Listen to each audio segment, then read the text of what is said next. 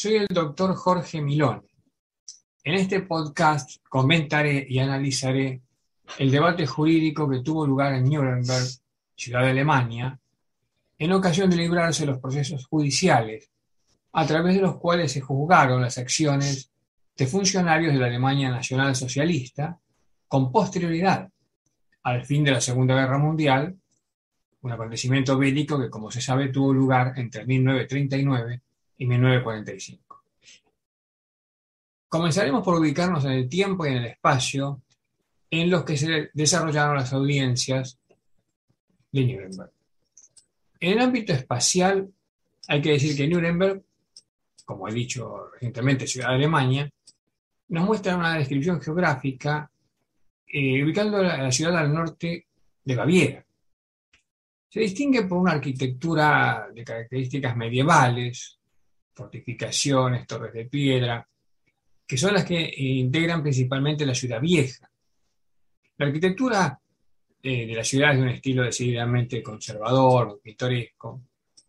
Es un legado de lo que Europa alguna vez fue, por lo que conserva la línea arquitectónica que caracterizó a un viejo mundo que otra se resistió a periclitar, pero, que, pero lo que al final y fatalmente ocurrió, en especial cuando un siglo como el 20, que dejamos atrás, quedó cruzado por dos guerras mundiales y que ello fue dejando su huella, naturalmente.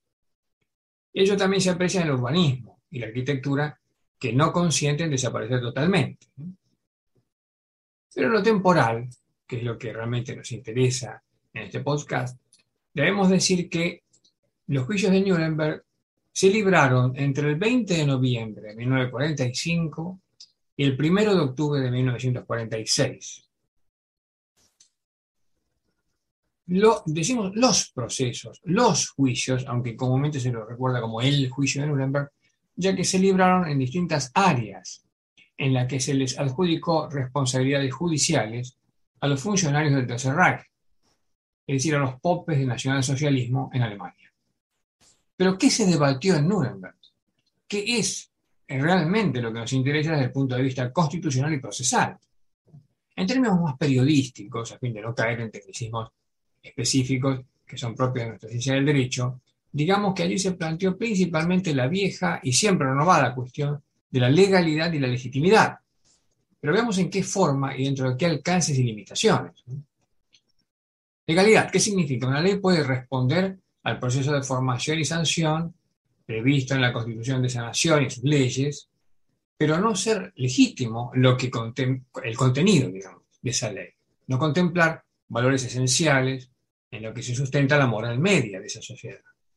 Por ejemplo, una ley ordena matar o robar, siendo repugnante esa orden, ese mandato para la conciencia colectiva y para la moral social en la que se fundan los valores de la cultura de esa comunidad. Por eso una ley puede eh, tener ese, eh, contemplar ese proceso de formación y sanción que decimos, por lo tanto, técnicamente es una ley, pero no es legítima en función de lo que hemos dicho recientemente. Los grandes temas en sus ramos generales allí planteados fueron los siguientes. En primer término, la legitimidad del tribunal, las leyes que se utilizaron para juzgar a los acusados, inexistencia de antecedentes y por último una cuestión ética, que es siempre la base de sustentación de la ciencia del derecho. Lo que hay que considerar es si había facultades judiciales como para acometer el emprendimiento del juicio, al llevarse a cabo con interpretaciones de derecho ex post facto, al no existir previamente tipificación en lo que corresponde a los delitos de lesa humanidad que allí se juzgaron. Es que el concepto de delito de lesa humanidad surge precisamente como consecuencia de lo acontecido y juzgado en Nuremberg.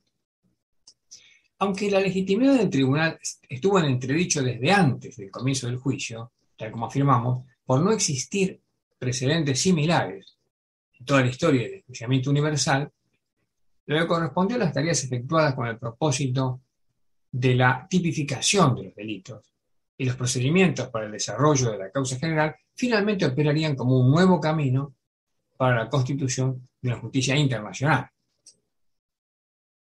Si medimos a Nuremberg con la vara del positivismo jurídico, ninguna duda cabe que merece reproches técnicos la constitución del tribunal y la materia que se juzga, ya que el concepto de crimen de lesa humanidad allí surgió.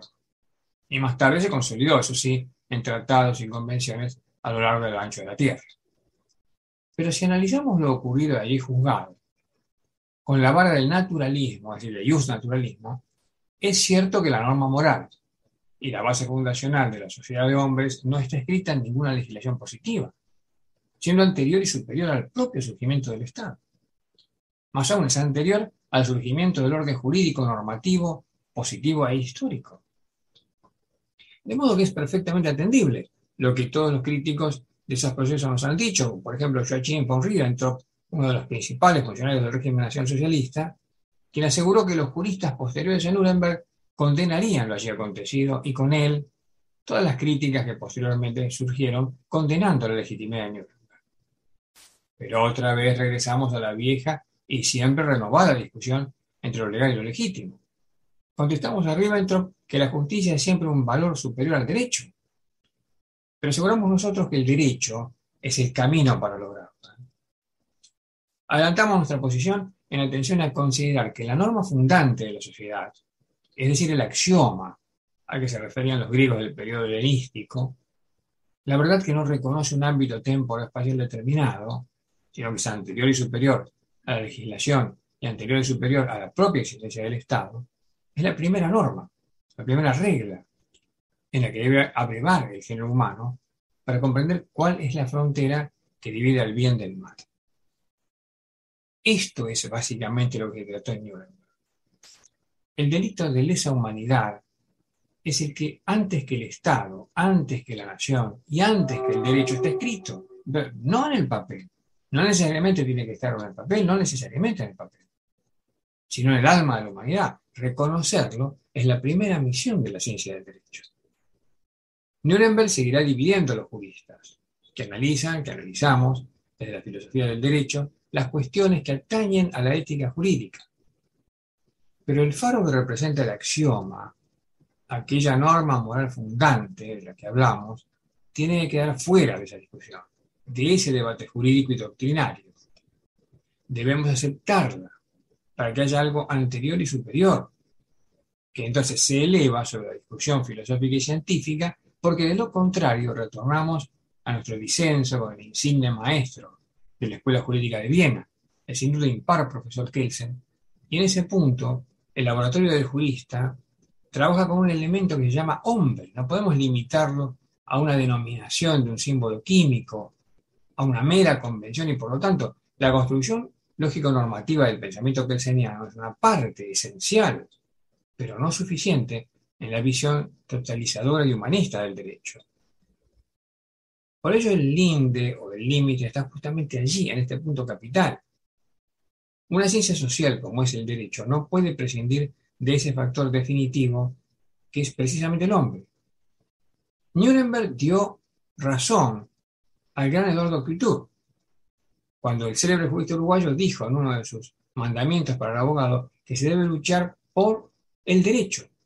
Pero si están en colisión el derecho y la justicia, se debe luchar por la justicia. En nuestra interpretación, aun cuando el debate es valioso y una y otra posición con fundamentos doctrinarios relevantes, este punto es el que trató Nuremberg. Finalmente digamos que derecho y justicia son magnitudes que deben marchar en paralelo a la vida de la sociedad, porque solo de ese modo la verdad siempre será el norte del jurista.